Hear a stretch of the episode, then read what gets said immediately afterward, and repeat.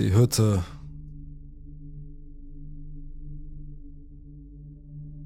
Mein Neffe war vor einiger Zeit im Ferienlager und hat eine Geschichte erlebt, die ihn sehr erschreckt hat. Ich habe ihn gebeten, sie mir aufzuschreiben, damit ich sie hier posten kann. Hier ist seine Erzählung. Wir sind eine Gruppe von drei Freunden und gehen in die neunte Klasse. Ich bin Luciano, ich erzähle, was mit Jules und Louis passiert ist. Da wir besonders faul sind, haben unsere Eltern, um uns eine Woche lang loszuwerden, uns zu einem Natururlaub in den Bergen in den Alpen in der Nähe von Grenoble angemeldet, der ein bisschen wie ein Ferienlager ist. Auf dem Programm standen Wanderungen, Picknicks, Besuche von Bauernhöfen und Raclette-Abende. Meine Freunde und ich sind gut im Zentrum angekommen. Es gab einen Begrüßungssnack in der großen Halle. Dort sahen wir viele Fotos von all den Aktivitäten, die wir machen würden, mit vielen Teenagern aus den vorherigen Jahren. Das Kanurennen, die Fotos am Lagerfeuer und sogar eine hübsche Rothaarige, die ich ziemlich niedlich fand. Was ich zu erzählen habe, geschah in der ersten Woche der Allerheiligen Ferien, am Abend von Halloween. Die Betreuer waren ziemlich cool und ließen uns an das Dorf, in dem sich das Ferienzentrum befand, gehen, um Süßigkeiten zu sammeln. Allerdings mussten wir bis halb elf zurück sein, da wir wiederholt darauf hingewiesen worden waren, pünktlich da zu sein und innerhalb des Dorfes zu bleiben und uns auf keinen Fall in den Wald zu wagen. Auf Jules Rat hin beschlossen wir natürlich nicht sofort nach Hause zu gehen, da es erst 22 Uhr war und wir noch Zeit hatten, nachdem wir Halloween gefeiert und Süßigkeiten gesammelt hatten. Als wir am Nachmittag mit dem Bus von einer Wanderung zurückgekehrt waren, hatten wir etwas oberhalb des Dorfes eine alte Jagdhütte gesehen, die wir unbedingt erkunden wollten. Wir machten uns also auf den Weg zum Dorfausgang und Louis schlug vor, unsere Erkundungstour mit einem TikTok-Live-Video festzuhalten. Er öffnete die App und begann zu filmen, wie wir durch den Wald gingen. Nach zehn Minuten Fußmarsch erreichten wir, wenig überraschend, die Jägerhütte. Die Tür war verschlossen, aber wir gaben trotzdem nicht auf. Jules geht öfter mit seinem Vater auf die Jagd und er erzählte uns, dass der Schlüssel an solchen Orten immer irgendwo in der Nähe der Tür zu finden ist in einem Blumentopf auf einem kleinen Holzstück neben der Tür und so weiter. Mit Hilfe des Lichts unserer Handys erkunden wir die Umgebung, als ich noch nicht einmal zwei Minuten auf einen Schlüssel stoße. Wir versuchen sofort die Tür zu öffnen. Bingo. Wir können in den Unterschlupf eindringen. Louis ist fest entschlossen, jeden Moment unseres ersten Abenteuers festzuhalten. Mehrere unserer Freunde aus der Schule sehen uns zu und kommentieren. Es gab eine ganze Reihe von Gegenständen, die wir sorgfältig filmen. Chipstüten, einen kleinen Campinggaskocher, einige Messer, Dosen, zwei alte Holzstühle und einen kleinen Tisch. Außerdem gab es gerahmte Jagdfotos mit erlegtem Wild. An der Wand hingen drei Jagdtrophäen, Geweihe von Hirschen und ein ausgestopfter Wildschweinkopf. Die Freunde aus der Mittelschule, die auf TikTok zuschauten, baten uns, näher an die gerahmten Fotos heranzugehen, um sie besser sehen zu können. Aber als wir uns einem der Bilder nähern, bemerkt Jules, dass die Oberfläche des Fotos nicht eben nicht glatt ist. Als ob sich zwischen dem Foto und der Rückseite des Rahmens ein kleiner Gegenstand versteckt. Natürlich schauen wir uns alle drei an und wir müssen nicht viel reden, um uns daran zu machen, den Rahmen zu lösen und zu schauen, was sich dahinter befindet. Und dann entdecken wir unter dem Foto eines schönen Rehs einen winzigen Metallschlüssel, ich erzähle meinen Freunden, dass ich beim Betreten der Hütte eine Metalldose mit einem Schloss entdeckt habe.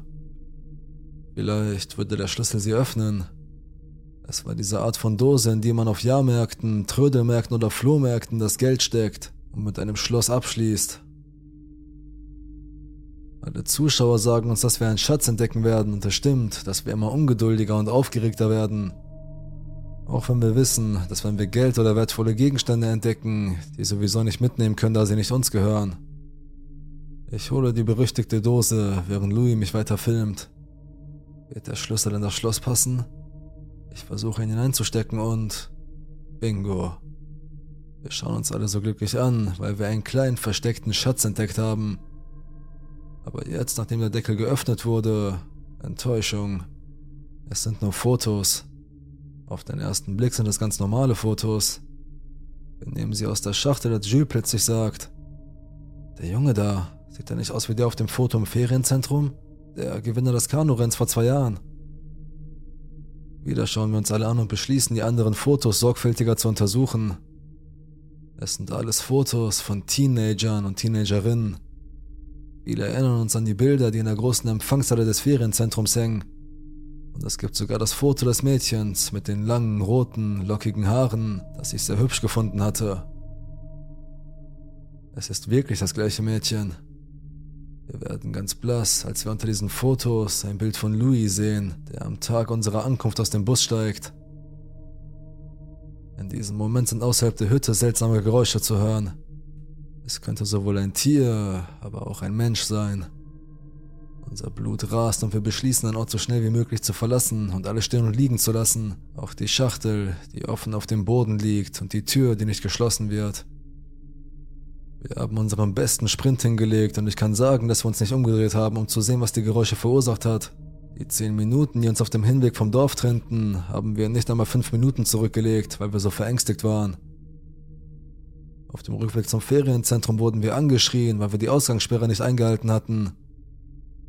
Und da wir auch noch außerhalb des Dorfes gewesen waren und uns nicht an die Regeln gehalten hatten, hatten wir Angst, dass wir noch härter angegangen werden würden, also schwiegen wir. An diesem Abend hatten wir die Angst unseres Lebens. Aber wir waren trotzdem ein bisschen die Stars unserer Schule, für alle, die bei der Live-Übertragung dabei waren. Aber die wirkliche Frage ist, wem gehört diese Hütte und wem gehört die Schatulle?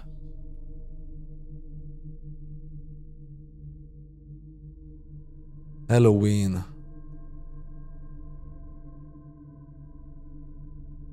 Mein Name ist Jennifer und ich bin 14 Jahre alt. Was ich gleich erzählen werde, ereignet sich in der Halloween-Nacht. Wir waren mit meinen Freundinnen Camille und Lola unterwegs und hatten die Erlaubnis bekommen, an Halloween in unserem kleinen Dorf in Bretagne Süßigkeiten zu sammeln. Wir waren glücklich, uns zu verkleiden. Ich war als Hexe verkleidet, Lola als Vampir und Camille als Killer-Clown. Die einzige Vorgabe war, dass wir bis 23 Uhr zu Hause sein mussten. Wir gingen also auf Süßigkeitenjagd und hofften, so viele wie möglich zu ergattern. Alles lief super, die Dorfbewohner waren großzügig und unsere kleinen Körbe füllten sich immer mehr. Um diesen Moment festzuhalten, zückt Lola ihr Handy, um ein Selfie zu machen. Dann kehren wir zu mir nach Hause zurück, um unsere süße Beute zu zählen.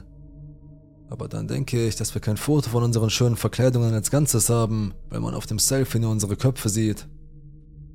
Ich hole also mein Handy heraus und bitte die Mutter einer Freundin, die ihre Tochter begleitete und gerade vorbeikam, ein Foto von uns reinzumachen. Wir posieren und gehen dann endgültig nach Hause. Da es Halloween war, liefen im Fernsehen viele Horrorfilme und da wir ohne Probleme nach Hause gekommen waren, gingen meine Eltern ins Bett und ließen uns den Rest des Abends im Wohnzimmer. Wir beschlossen uns ein bisschen zu gruseln, indem wir ein paar Kerzen anzündeten und das Licht ausmachten, um uns einen Horrorfilm anzusehen und uns dabei mit Süßigkeiten vollzustopfen. Ich wollte Grenadinen und während ich in der Küche war, versteckten sich Camille und Lola hinter dem Sofa, um mich zu erschrecken, und ich hätte fast alles auf dem Teppich verschüttet. Jetzt, wo wir es uns mit Essen und Trinken vor dem Film gemütlich gemacht haben, steht uns die beste Pyjama-Party der Welt bevor. Während der Werbung haben wir beschlossen, die Fotos, die wir bei der Süßigkeitenjagd gemacht haben, auf Insta zu posten. Der Film lief weiter, aber ich sah, dass die Handys von Camille und mir ständig Benachrichtigungen erhielten und beschloss nachzusehen, was das war. Unter unseren Fotos gab es tonnenweise Kommentare von Leuten, die fragten, wer die Gruppe von Männern in Schwarz hinter uns sei. Was meinten sie? Ich zeige Lola die Kommentare und es stellt sich heraus, dass sie die gleiche Art von Kommentare unter dem Foto hat. Unser Herz beginnt zu pochen und wir beschließen uns die berühmten Fotos anzusehen. Und siehe da. Wir sehen tatsächlich im Schatten einer Laterne eine Gruppe von drei Leuten, anscheinend Männer, die ganz in schwarz gekleidet sind. Wir drei schauen uns an und werden komplett weiß. Lola schaut sich das Foto an, das sie mit ihrem Handy gemacht hatte. Die drei Personen sind auch auf dem Selfie zu sehen, das wir fast eine Stunde zuvor gemacht hatten. In diesem Moment erscheint unter dem Foto ein Kommentar. Wir sehen euch. Wir sind völlig verängstigt, fast wie gelähmt. Camille beginnt wie Espenlaub zu zittern. Eine neue Benachrichtigung. Eine unbekannte Person schickt mir eine Nachricht. Als ich die Nachricht öffne, ist es die Person aus dem Kommentar, die mir ein Foto schickt. Es handelt sich um ein Foto von meinem Haus, in dem ich mich gerade mit meinen Freundinnen befinde. Ich zoome in das Foto hinein und sehe Camille und Lola hinter dem Sofa versteckt. Das Foto wurde aufgenommen, als sie sich vor ein paar Minuten versteckt hatten, um mich zu erschrecken. Während uns das Blut in den Adern gefror und die Angst immer größer wurde, klopfte es plötzlich an die Tür. Was sollten wir tun? Aufmachen? Meine Eltern holen? Wir nähern uns dem Eingang, aber vorher gehe ich noch durch die Küche, um ein Messer zu holen. Das größte, das ich finden kann. Inzwischen besteht die Person darauf und klopft immer lauter an die Tür. Wir sind entsetzt. Das Klopfen wird immer stärker. Jetzt bin ich froh, dass ich das Messer in der Hand habe, denn mich überkommt ein Schauer. Camille sieht mich erschrocken an. Lola sagt zu mir, ich habe zu viel Angst, du musst unbedingt deine Eltern wecken. Aber Camille und ich sind gegen diese Idee. Ich habe keine Lust, die nächsten vier Jahre zu Hause eingesperrt zu sein. Wenn wir nicht aufmachen, wird das Klopfen an der Tür immer lauter werden und die Eltern werden irgendwann aufwachen. Ich öffne also die Tür mit einem Ruck. Sophie und ihre Mutter rufen uns zu. Süßes oder Saures? Ein Seufzer der Erleichterung geht uns von Kopf bis Fuß durch den Körper. Wir geben Sophie ein paar Bonbons, die meine Eltern in eine große Schüssel neben die Tür gelegt hatten, um sie den Kindern im Dorf zu geben und schließen dann sofort die Tür ab. Wir sind gerade auf dem Weg ins Wohnzimmer, als es erneut klopft. Zuversichtlich und beruhigt durch die Anwesenheit von Sophie und ihrer Mutter einige Sekunden zuvor bleibe ich ruhig. Wir gehen zurück zur Haustür. Ich öffne, habe aber trotzdem das Messer in der Hand. Ich drehe den Schlüssel um und öffne die Tür. Niemand. Lola, Camille und ich gehen ein paar Schritte auf der Schwelle nach vorne und schauen in alle Richtungen, aber da ist keiner. Nicht einmal Sophie oder ihre Mutter. Wir gehen sofort ins Haus und schließen die Tür mit allen Schlössern und Riegeln ab. Wir beschließen, für die Nacht niemanden mehr zu öffnen und verbringen die schlimmste Nacht unseres Lebens. Am nächsten Morgen leistete Lola, die eindeutig die ängstliche von uns war, keinen Widerstand und beim Frühstück zeigte sie meiner Mutter unsere Handys und erzählte ihr, dass sie und ich am Abend zuvor sehr seltsame Nachrichten erhalten hatten. Und dass Unbekannte vor unserem Haus Fotos von uns gemacht hätten. Sie öffnete Instagram und ging zu meinen Nachrichten. Nichts mehr. Die Person hatte ihr Konto gelöscht, also keine Nachrichten mehr und auch keine Kommentare. Fast so, als wäre das alles nie passiert. Der Einbrecher. Das passierte im Mai 2017. Mein Mann Jim und ich besitzen ein fünfstöckiges, 100 Jahre altes Gebäude, in dem sich unser Geschäft, ein Antiquitätengeschäft, unsere Wohnung im Obergeschoss und verschiedene andere Mieter befinden. In den Jahren zuvor gab es mehrere Einbrüche hintereinander und wir hatten die Eingangstüren des Geschäfts ziemlich intensiv verstärkt. Stahlgitter, mehr Kameras und so weiter. Wie dem auch sei, um drei Uhr morgens schliefen wir noch tief und fest, doch dann erhielten wir einen Anruf von Sonny Troll, unserer Sicherheitsfirma. Wir hatten einen Bewegungsmelder an einem ungewöhnlichen Ort, nicht im Hauptgeschoss, wo sich 90% des Schmucks befinden, sondern im Erdgeschoss. Normalerweise ist so etwas eine Spinne auf der Kamera oder eine Maus oder so etwas. Wir sind also weniger gut vorbereitet rausgelaufen. Ich hatte nur einen Tanktop, Unterwäsche und Flipflops an. Jim hatte seinen Baseballschläger nicht dabei, aber wenigstens seine Hose ging in die eine Richtung, um die Vordertür zu überprüfen, die unversehrt war, und Jim ging in die andere Richtung, um hinten nachzusehen. Plötzlich rief er mir zu und sagte, da ist jemand drin, und ich fummelte an meinem Telefon herum und versuchte den Notruf anzurufen. Ich schaffte es, umrundete die Rückseite des Gebäudes und erzählte der Notrufzentrale davon. Zerbrochenes Glas, zerbrochenes Fenster. Ich sagte, mein Gott, Sie sind da drin, bitte kommen Sie jetzt. Dann gab es einen unheiligen Krach. Es hatte sich an, als ob alles im Haus in Stücke zerbrochen wurde. Das Gefühl, wenn man hört, wie jemand damit beschäftigt ist, seine Lebensgrundlage zu zerstören, kann ich nicht ganz erfassen. Wer war da drin und wie viele? Welche Art von Zerstörung wurde angerichtet? Ich konnte nur eine gesichtslose Stimme am Telefon anschreien und um Hilfe bitten, von der ich wusste, dass sie noch Minuten entfernt war. Es stellte sich heraus, dass der Einbrecher, Troy, Jim gegenüberstand und versuchte, das Gebäude durch das zerbrochene Fenster zu verlassen, bevor ich eintraf. Sie sahen sich in die Augen und Troy drehte die Richtung, zurück ins Innere des Gebäudes. Dann ließ er seinen Rucksack mit den gestohlenen Waren fallen, stürzte sich über ein riesiges Eisentor, durchbrach die Tür des Restaurantpächters und anschließend die Eingangstür. Zu diesem Zeitpunkt hatte er eine Menge Glas im Gesicht und am Körper abbekommen und blutete ziemlich stark. Jim erwischte ihn am Ausgang und stürzte sich auf ihn. Er knallte mit dem ganzen Körper auf den Zement. Dann hat er Troy festgenagelt. Adrenalin macht wild. Ich weinte nicht, sondern flehte den Betreiber an, sich zu beeilen. Ich hatte Angst, dass ich meinen Mann vor meinen Augen sterben sehen würde. Und dann bin ich ins Getümmel gerannt. Die waren mitten auf der Straße, von den Straßenlaternen schwach orange beleuchtet und es war schwer zu verstehen, was da vor sich ging. Gott sei Dank hatte Troy keine Waffe und war völlig unvorbereitet. Wie sich herausstellte, hatte er schon hunderte von Einbrüchen begangen und war nie erwischt worden. Jim hatte die Oberhand und hatte ihn fest im Griff. Plötzlich hörten wir einen aufrollenden Motor und jemanden, der Gas gab. Ich fing an zu schreien. Es war Troys Fluchtwagenfahrer, seine Frau Kelsey. Sie lehnte sich aus dem Fenster und schrie: Lass ihn verdammt noch mal los oder ich bring sie um. Da sie nicht warten wollte, versuchte sie mich zu überfahren.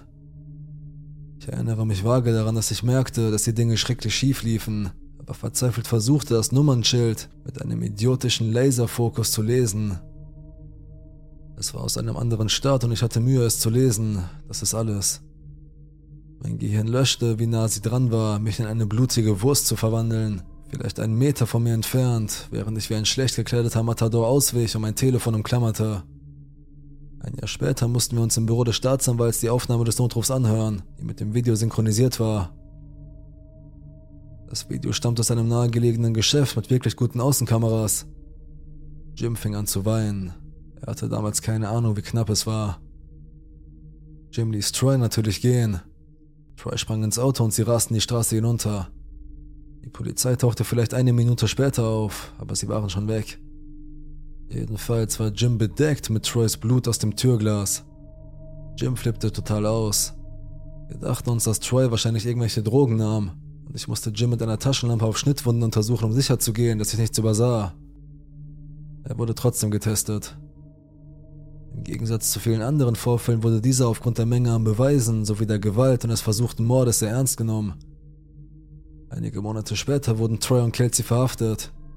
Sie hatten Troys DNA an den blutigen Kleidern, die Jim trug, und an dem Auto, das sie gefahren hatten, das gestohlen, aber stehen gelassen worden war. Es stellte sich heraus, dass sie in fünf Bezirken wegen Hunderten von kommerziellen Einbrüchen über mehrere Jahre hinweg gesucht wurden, um ihren Drogenkonsum zu finanzieren. Wir waren der einzige Fehler, den sie machten. Sie wussten nicht, dass wir auf dem Grundstück wohnten. Kelsey, die Frau, hat Troy verraten. Sie akzeptierten ein Plädoyer für sie, sehr zu meinem Missfallen, da sie diejenige war, die versucht hatte, mich zu töten. Immerhin hat sie ihn verpfiffen. Er lehnte ein Geständnis ab. Er wollte einen Prozess. Ich würde meinem ärgsten Feind keinen Prozess wünschen. Du wirst allein vom Verteidigungsteam befragt. Wusstest du, dass die lügen können? Und ob sie das können? Und den Geschworenen tun sie das nicht, aber unter vier Augen werden sie deine Seele auffressen und sich an den Scherben die Zähne ausbeißen. Du bekommst keinen Anwalt, du gehörst zum Team der Staatsanwaltschaft.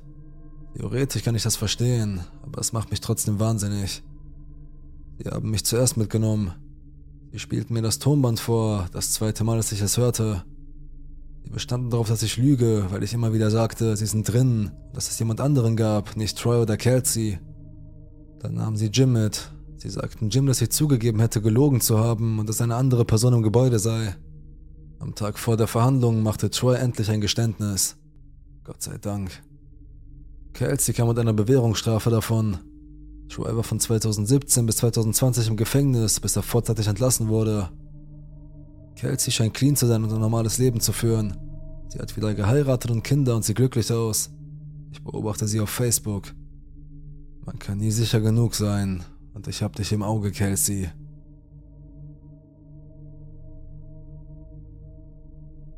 Die einsame Straße. Das Ganze begann vor etwa vier Jahren und es war gegen 22 Uhr. Ich war bei meinen Freunden zu Hause und wir spielten irgendwelche Videospiele, was uns irgendwie langweilte. Er fragte mich, ob ich mit dem Truck seines Vaters durch den Schlamm fahren wollte.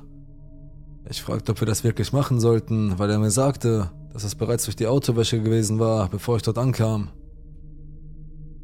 Er sagte, das sei kein Problem und sein Vater hätte nichts dagegen. Ich sagte zu und wir fuhren los und taten genau das, was wir vorhatten. Unterwegs erwähnte er diese Straße mitten im Nirgendwo, auf der angeblich übernatürliche Phänomene auftreten und insbesondere diese eine Stelle auf der Straße, an der sie am häufigsten vorkommen. Die fragliche Stelle befindet sich an der Seite der Straße, wo eine Ladung weggeworfenen Betons, gemischt mit Armierungseisen, abgeladen wird. Ich weiß nicht, warum er dort liegt und warum die Stadt nicht ein paar Leute losgeschickt hat, um ihn zu entsorgen. Es ist illegal und gefährlich. Hinter dem Beton gibt es wilde Gräser und Pflanzen, die nie gemäht werden, und einen Teich. Hinter dem Teich befindet sich eine Scheune mit einer Lampe, die über der Eingangstür hängt. Das Licht ist immer an und wirft dieses grünliche, meist gelbe Licht auf den Boden, hinter dem sich ein Wald befindet.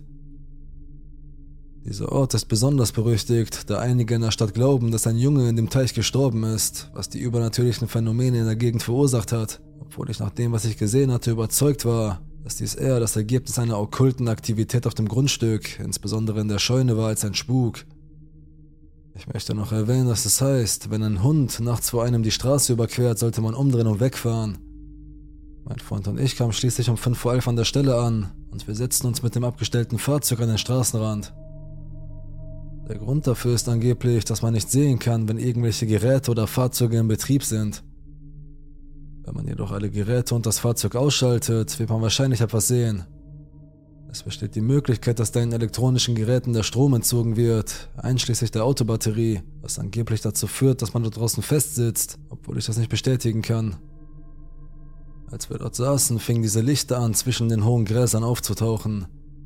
Die kamen und gingen, ähnlich wie Glühwürmchen, aber die Lichter waren blassblau statt des typischen gelblichen Orange. Als wir dann zur Scheune blickten, wo die grünlich-gelbe Glühbirne auf dem Boden scheint, kamen zwei dieser Kreaturen aus der Baumreihe hervor. Das Besondere war, dass diese Kreaturen eine so dunkle Farbe hatten, dass sie sich von der Dunkelheit des Waldes abhoben, noch bevor sie sich dem Licht näherten. Als sie auftauchten, waren sie so groß wie ein großer Bock oder ein kleiner Elch. Sie sahen humanoid aus, liefen aber auf allen Vieren und standen nur knapp über dem Boden. Ihre Gliedmaßen waren unnatürlich lang und ihr Körper war größer, als es für einen Menschen möglich gewesen wäre. Sie krabbelten wie Spinnen auf das Licht zu. Und selbst als sie in diesem Licht standen, waren sie wie ein schwarzes Loch, das alles Licht absorbiert.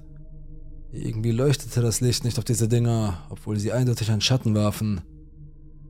Mein Freund war erschrocken und konnte nicht wegsehen, und ich fragte ihn, ob er sie sehen könne, was er bejahte.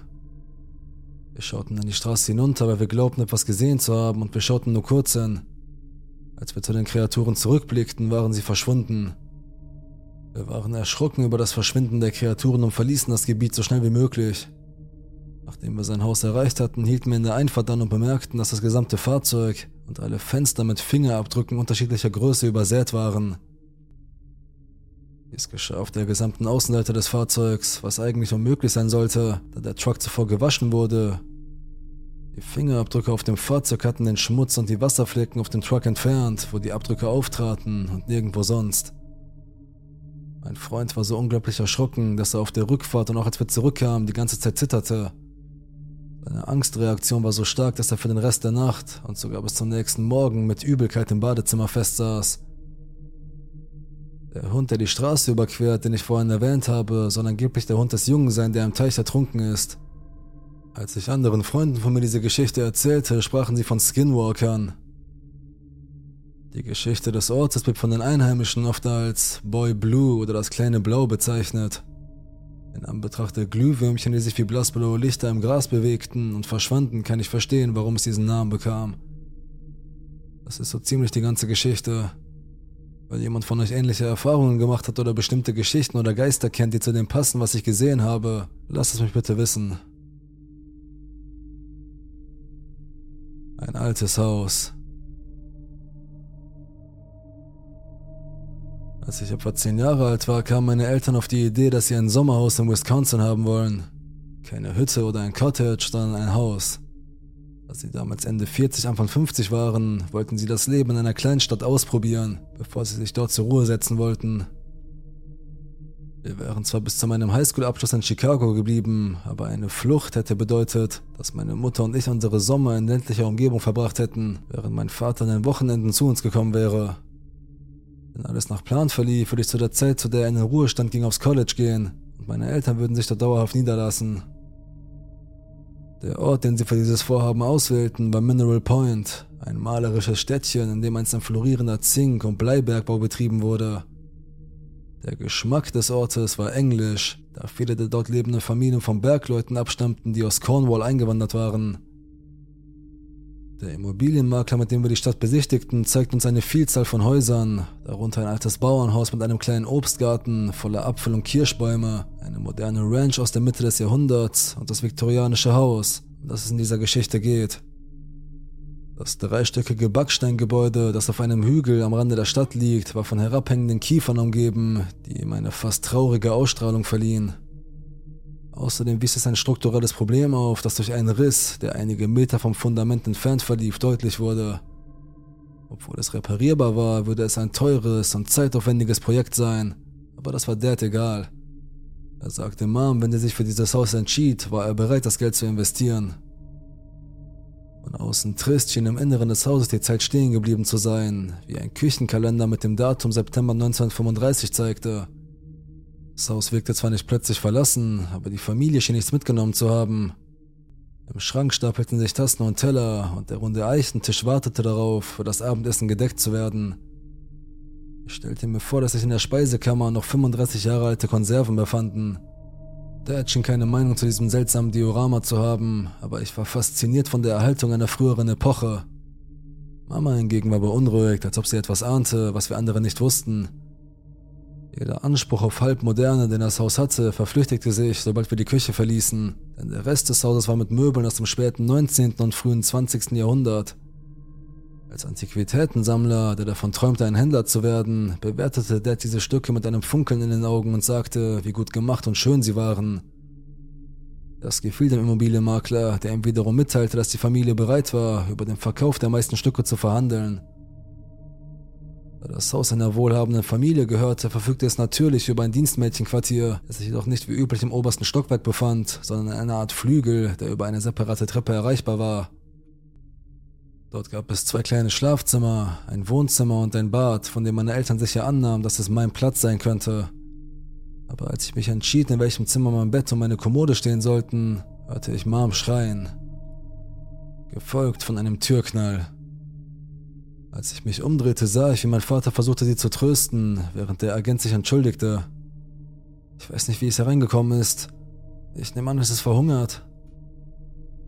Obwohl ich es nicht selbst gesehen habe, erfuhr ich später, dass es sich um eine tote Katze handelte, die auf dem Boden der Badewanne gefunden wurde. Obwohl es noch mehr Häuser zu besichtigen gab, war meine Mutter fertig. Als Tierliebhaberin war sie über den Anblick der toten Katze bestürzt, aber offensichtlich störte sie auch etwas anderes. Sie teilte dem Makler unverblümt mit, dass ihr das Haus und seine Ausstattung nicht gefielen und bestand darauf, dass wir zum nächsten Objekt weiterzogen. So gingen die Erwachsenen die Treppe hinunter, während ich zurückblieb, weil ich ein Fotoalbum auf einem Tisch liegen sah. Cool, dachte ich und nahm den staubigen Band in die Hand. Wahrscheinlich Bilder der Familie. Ich bringe es mit, um es allen zu zeigen. Zurück in der Küche versuchte der Makler immer noch, der das Haus anzudrehen, indem er sagte, er sei sicher, dass die Verkäufer einen beträchtlichen Preisnachlass in Kauf nehmen würden um die Kosten für die Fundamentarbeit zu decken, während Ma mit verschränkten Armen an der Seite stand, die eindeutig besagten, auf wenn wir das Haus geschenkt kriegen, ich will es nicht. Ich betrat die Szene und winkte mit dem Album. Hey, seht mal, was ich gefunden hab, sagte ich und legte das Buch auf den Tresen, während sich alle um mich versammelten. Auf der ersten Seite war ein Foto eines Mannes mittleren Alters zu sehen, darunter sein Name und die Worte Ehemann und Vater, gefolgt von 1870 bis 1918. Ich wusste, was das bedeutete. Aber ich blätterte trotzdem weiter. Mehr als 50 Jahre später erinnere ich mich immer noch an die Bilder von Autos, die mit Trauerflor geschmückt waren und an weibliche Trauergäste, die in lange schwarze Schleier gehüllt waren. Aber am meisten sticht mir das Foto des Mannes ins Auge, dessen Album es war, aufgebahrt in einem Sarg, umgeben von vier hohen Kerzenleuchtern. Jesus, flüsterte Mama. Dann tat sie, wie es sich für Eltern gehört, und erklärte, dass es sich bei dem Album um das Bestattungsbuch eines Mannes handelte, eine altmodische Art und Weise, wie Familien einem geliebten Menschen ein Denkmal setzen. Außerdem sei es sehr persönlich und sollte sofort zurückgelegt werden, wo ich es gefunden hatte. Und das ist die Geschichte, außer dass ich später hörte, wie Mama zu Papa sagte, dass das Haus in vielerlei Hinsicht falsch war. Wenn es 35 Jahre lang leer gestanden hatte, warum war es dann nicht schon entrümpelt worden? Oder wenn es nicht leer gestanden hatte, wer hatte dort gelebt? War es die Witwe des Mannes? Und wenn ja, warum hatte niemand ihre Unfähigkeit zur Bewältigung der alltäglichen Aufgaben bemerkt und ihr geholfen? Im Album nach zu urteilen schien die Familie viele Freunde und Verwandte zu haben. So viele Fragen und keine Antworten. Manchmal frage ich mich, ob es das Haus noch gibt oder ob es abgerissen wurde, aber ich war nie wieder am Mineral Point, um das herauszufinden. Vielleicht sollte ich das tun.